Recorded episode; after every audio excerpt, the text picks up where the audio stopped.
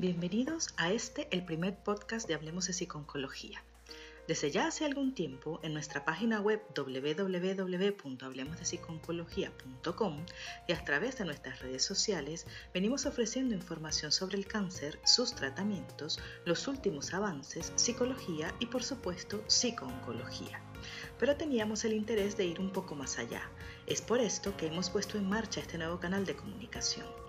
El objetivo es compartir temas de interés para nuestros seguidores de una forma más dinámica.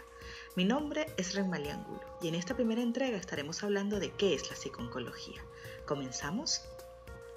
La psiconcología es un campo interdisciplinar de la psicología y las ciencias biomédicas, dedicado a la prevención, diagnóstico, evaluación, tratamiento, rehabilitación, cuidados paliativos y etiologías del cáncer así como a la mejora de las competencias comunicativas y de interacción de los sanitarios, además de la optimización de los recursos para promover servicios oncológicos eficaces y de calidad.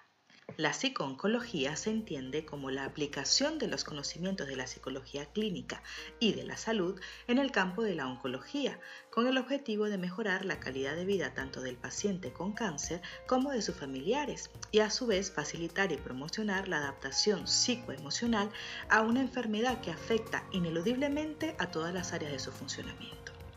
Es un campo interdisciplinar que se convierte en un puente entre la psicología y las ciencias biomédicas.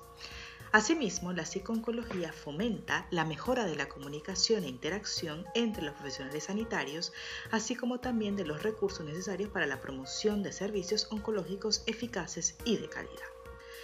Dentro del área de la psicooncología se busca facilitar un acompañamiento psicológico de la más alta calidad tanto para los pacientes con cáncer como para su familia. Para ello, es necesario que el psicooncólogo mantenga una visión responsable del proceso terapéutico y base su actuación en un cuerpo teórico sólido que permita estructurarla de una forma óptima. La psicooncología tiene como objetivo aumentar la calidad de vida del enfermo de cáncer y su familia y aplicar una prevención de posibles complicaciones de tipo biopsicosocial hay que recordar que uno de cada cuatro pacientes diagnosticados sufre un trastorno afectivo a causa del miedo, la inquietud y la incertidumbre que les provoca la enfermedad. La asistencia psicooncológica se basa en ofrecer atención psicológica al paciente y a su familia para identificar las posibles angustias y preocupaciones que conlleva la nueva situación. La intervención del psicooncólogo se centra, por un lado, en paliar el impacto emocional que desencadena un diagnóstico de cáncer. Por otro, ha de facilitar la adaptación del paciente para que pueda ser parte activa del afrontamiento de la situación que genera la enfermedad.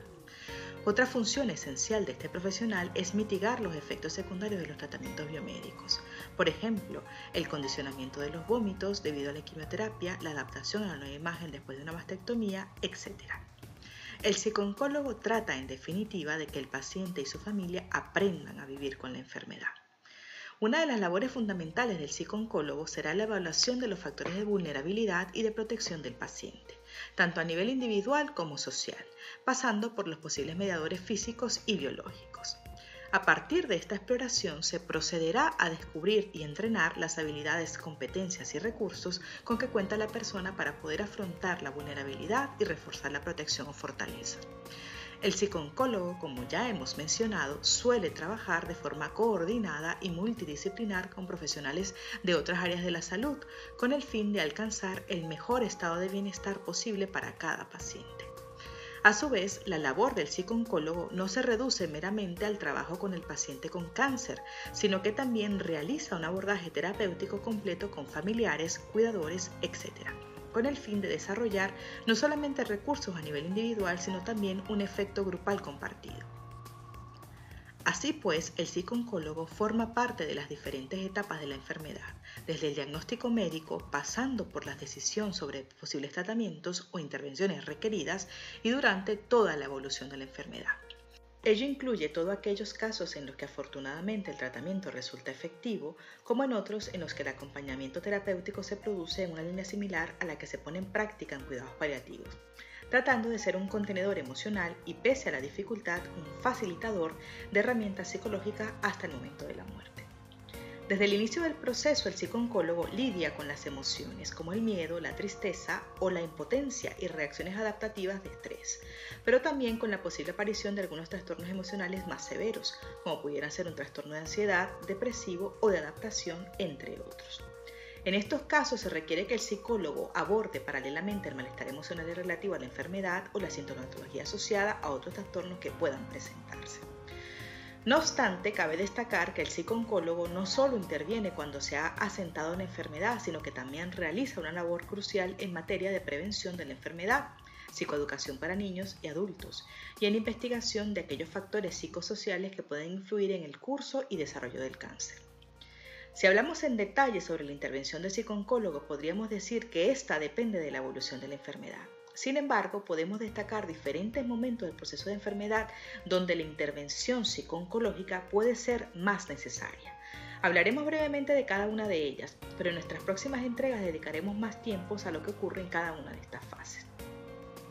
El momento del diagnóstico es un momento de incertidumbre, donde el paciente y la familia pueden sentir un gran impacto psicológico y emocional. Pueden aparecer emociones intensas como miedo, rabia, culpa, etc.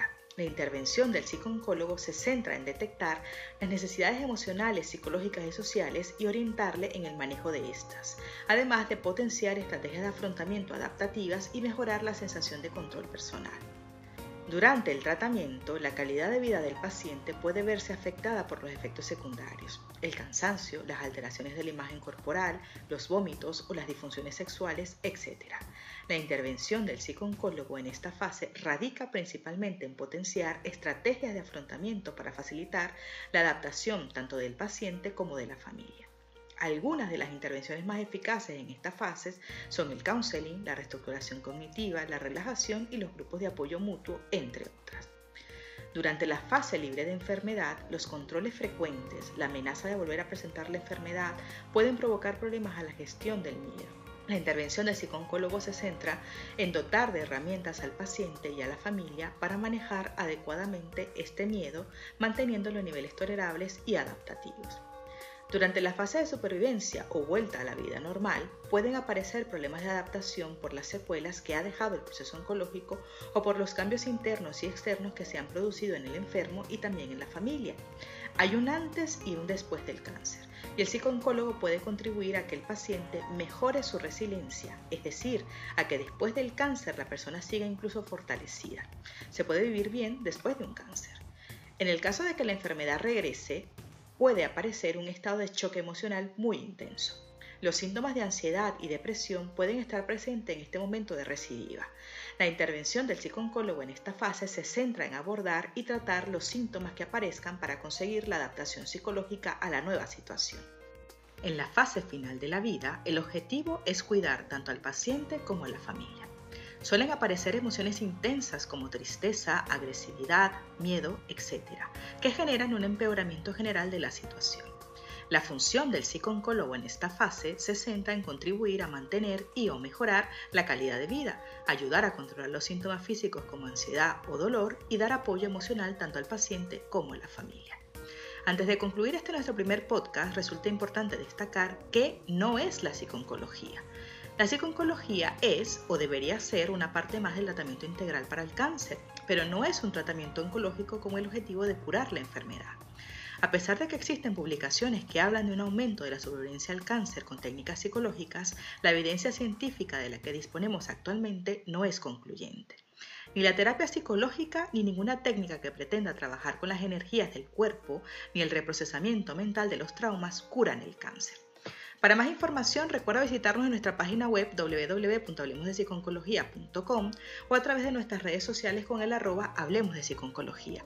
No olviden suscribirse a nuestro canal de YouTube, Apple Podcast y Spotify y de activar las notificaciones para no perderse ninguno de nuestros episodios. Gracias por escucharnos. Seguiremos hablando.